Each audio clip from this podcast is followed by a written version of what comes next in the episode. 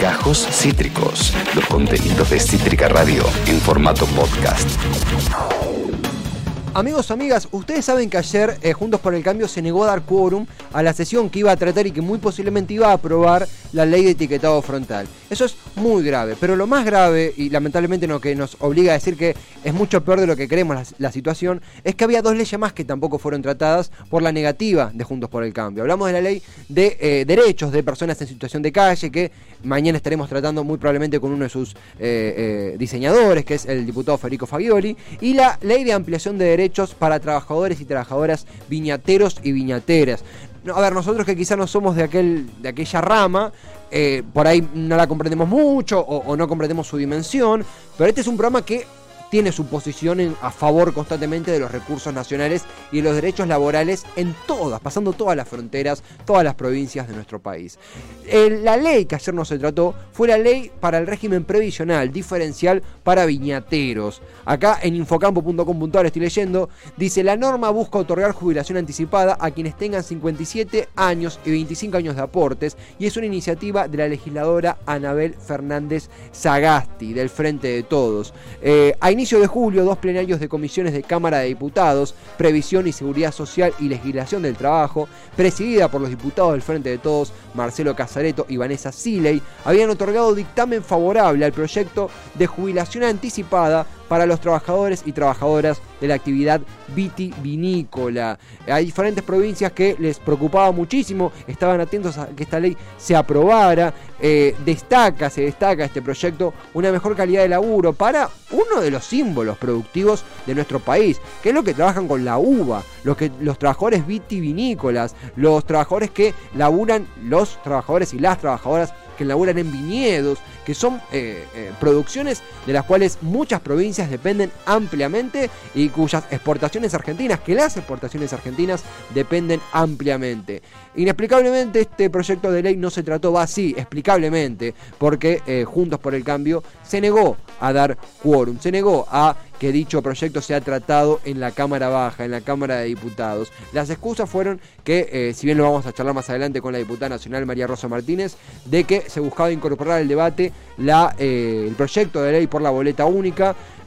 Eh, eso es una hipocresía mayúscula, siempre lo vamos a decir hasta el cansancio, la hipocresía de cambiemos en ese aspecto, un frente que abogó por el voto electrónico, que está más flojo de papeles que auto usado, eh, y que ahora de repente se transformaron en defensores acérrimos de la boleta de papel. Está muy bien la boleta de papel, pero usarla en este contexto para dificultar el accionar democrático, para dificultar el trámite legislativo, es realmente muy bajo, muy bajo y no hace más que embarrar la cancha, no hace más que dificultar eh, la comprensión de la actividad legislativa y que accedamos a leyes, que tengamos leyes de mejor calidad laboral en este caso eh, y de información como es la ley de etiquetado y de dignidad como es la ley de personas en situación de calle. Vamos a adentrarnos en este tema, vamos a conectar con una de las personas que se está encargando justamente de ser la portavoz de este importante proyecto que se está debatiendo, que ayer no se logró debatir, pero que eh, aún continúa en ciernes y que se está luchando por ser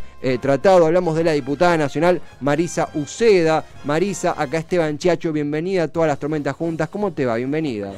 ¿Cómo estás, Esteban? Buenas tardes. Bien, encantado, gracias por hacerte el momento para, para conversar. Antes que nada, ¿cómo tomaste ayer la, la noticia de la eh, el no tratamiento de la ley centrándonos específicamente, que le daba un mejor, mejores calidad de trabajo a los trabajadores viñateros y las trabajadoras viñateras. ¿Cómo fue la reacción? Eh, mira, esta mañana me veía en, una nota que nos habían hecho sí. y la verdad es que la sensación que transmitía era la que tenía, de un enojo tremendo. Em, ayer me dio mucha bronca, hacía mucho tiempo que se venía trabajando en los cuatro proyectos que estaban en, el temario, eh, puntualmente en estos dos que, benefician a un sector tan importante de trabajadores mendocinos y mendocinas. Eh, veníamos trabajando con los legisladores de la oposición, es un reclamo de hace más de 20 años. Eh, nosotros creíamos que, las diferencias políticas este, se, se, resolvían de otra manera, no con estas mezquindades, y, poniendo por delante los intereses propios antes que lo de los las personas que representamos. Entonces ayer era una bronca tremenda la que tenía, no, no tengo otra otra forma de expresarlo. No, no queda muy claro. Eh, Marisa, vos, vos sos diputada nacional por, por Mendoza, sos abogada laboralista eh, y en la, en, la, en la Cámara de Diputados representás nacionalmente a la, a la provincia de Mendoza, una provincia que uno imagina que lo que son trabajadores y trabajadoras vitivinícolas de los viñedos eh, cumplen un pilar esencial en la, en la actividad productiva de, ese, de, esa provincia y del país en sí. Para los que quizás no estamos en la materia tanto o la conocemos más superficialmente, ¿cómo mejoraba, cuál es la calidad actual de los trabajadores y trabajadoras vitivinícolas y cómo esta ley mejoraba sus condiciones? ¿Qué le traía? Mira, el, trabajo de la viña, el, trabajo que se hace en, en nuestras vides, que termina en esas botellas de vino exquisitos que, puede consumir todo el país. Es un trabajo muy sacrificado que se lleva adelante de dos maneras, como obreros de viña o como contratistas. Los dos proyectos se trataban hacer.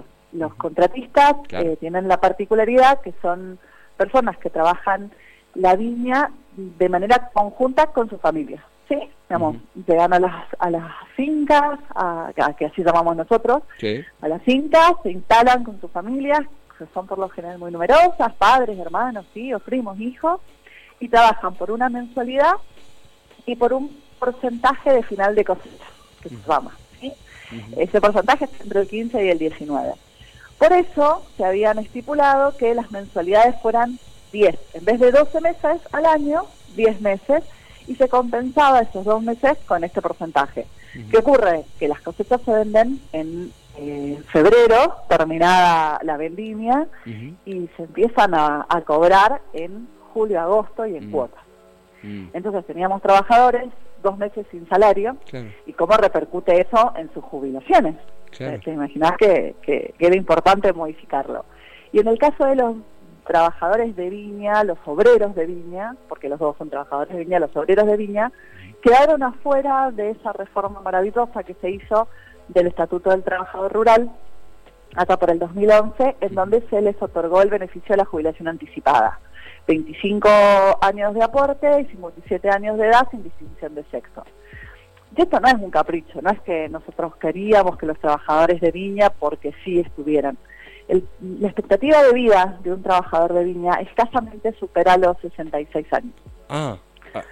por, eh, la situación mm. física que implica, eh, es un trabajo de enero a enero, de sol a noche, eh, en donde las condiciones climáticas de la provincia de Mendoza afectan mucho. Nosotros tenemos un clima árido con una amplitud térmica muy amplia, entonces tenemos temperaturas extremas en invierno que pueden estar cerca de los 10 grados bajo cero, sobre todo en las zonas de mayor producción vitivinícola como es Luján o el Valle de Uco, y de temperaturas de verano de los 42, 43 grados.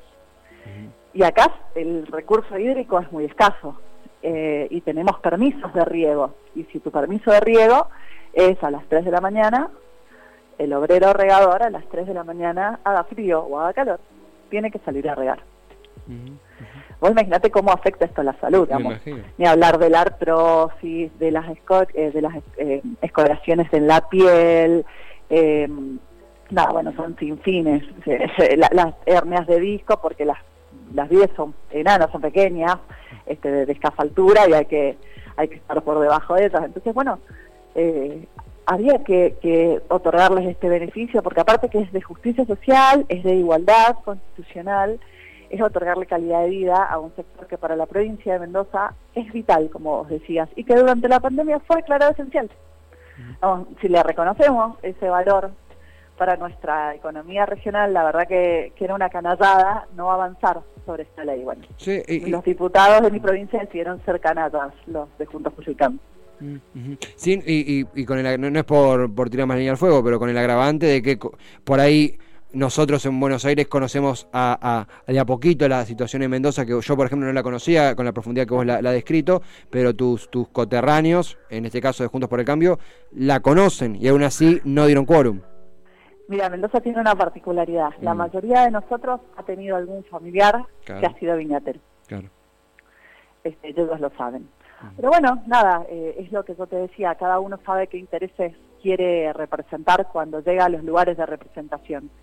Yo llegué a esta banca con el fiel propósito de representar los derechos de los y de las trabajadoras, vengo de una familia de trabajadores y no lo voy a renunciar este, por más especulación política que en el medio.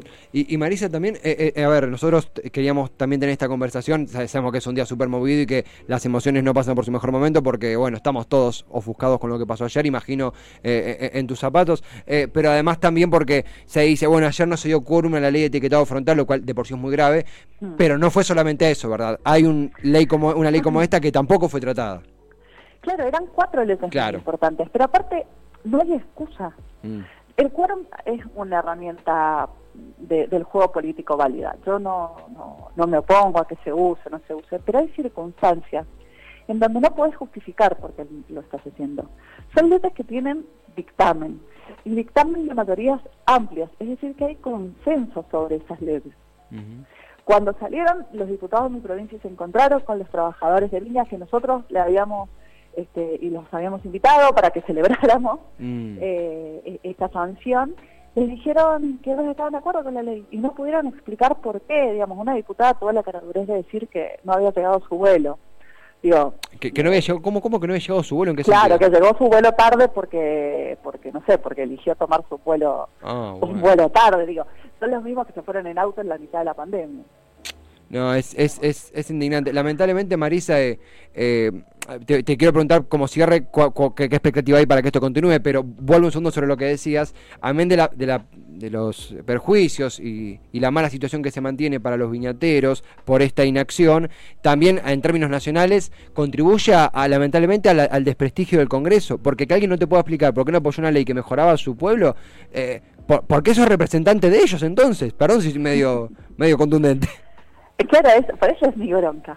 Por eso es mi bronca, porque no hay excusa que alcance. Mm. Eh, no, no, no, pedimos que trataran, eh, no sé, la reforma de la ley orgánica del Ministerio Público. Mm. Eran leyes que favorecían a nuestra ciudadanía, con acciones eficaces y reales. Y es más, te digo, etiquetado frontal, que es una herramienta de salud pública y que es un derecho que tenemos como consumidores, a la provincia de Mendoza la beneficia económicamente.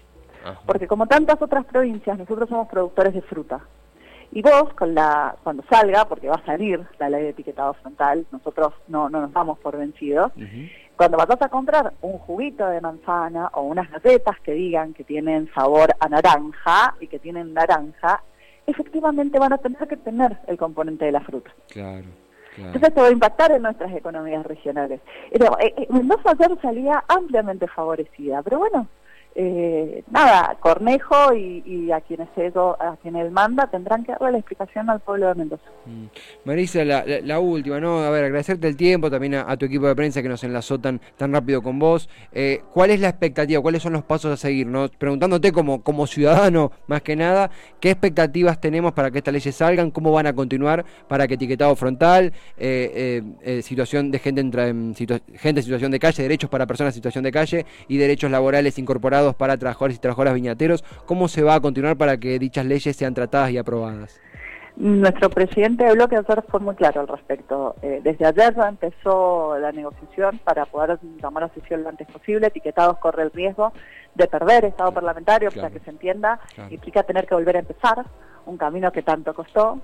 Eh, y no estamos expuestos eh, a que eso ocurra porque entendemos lo que significa que nuestros chicos y nuestras chicas estén bien nutridos. Digamos. Mm. Eh, nosotros tenemos una situación gravísima que no nos es ajena de pobreza, en donde los más afectados son los niños y las niñas de nuestro país.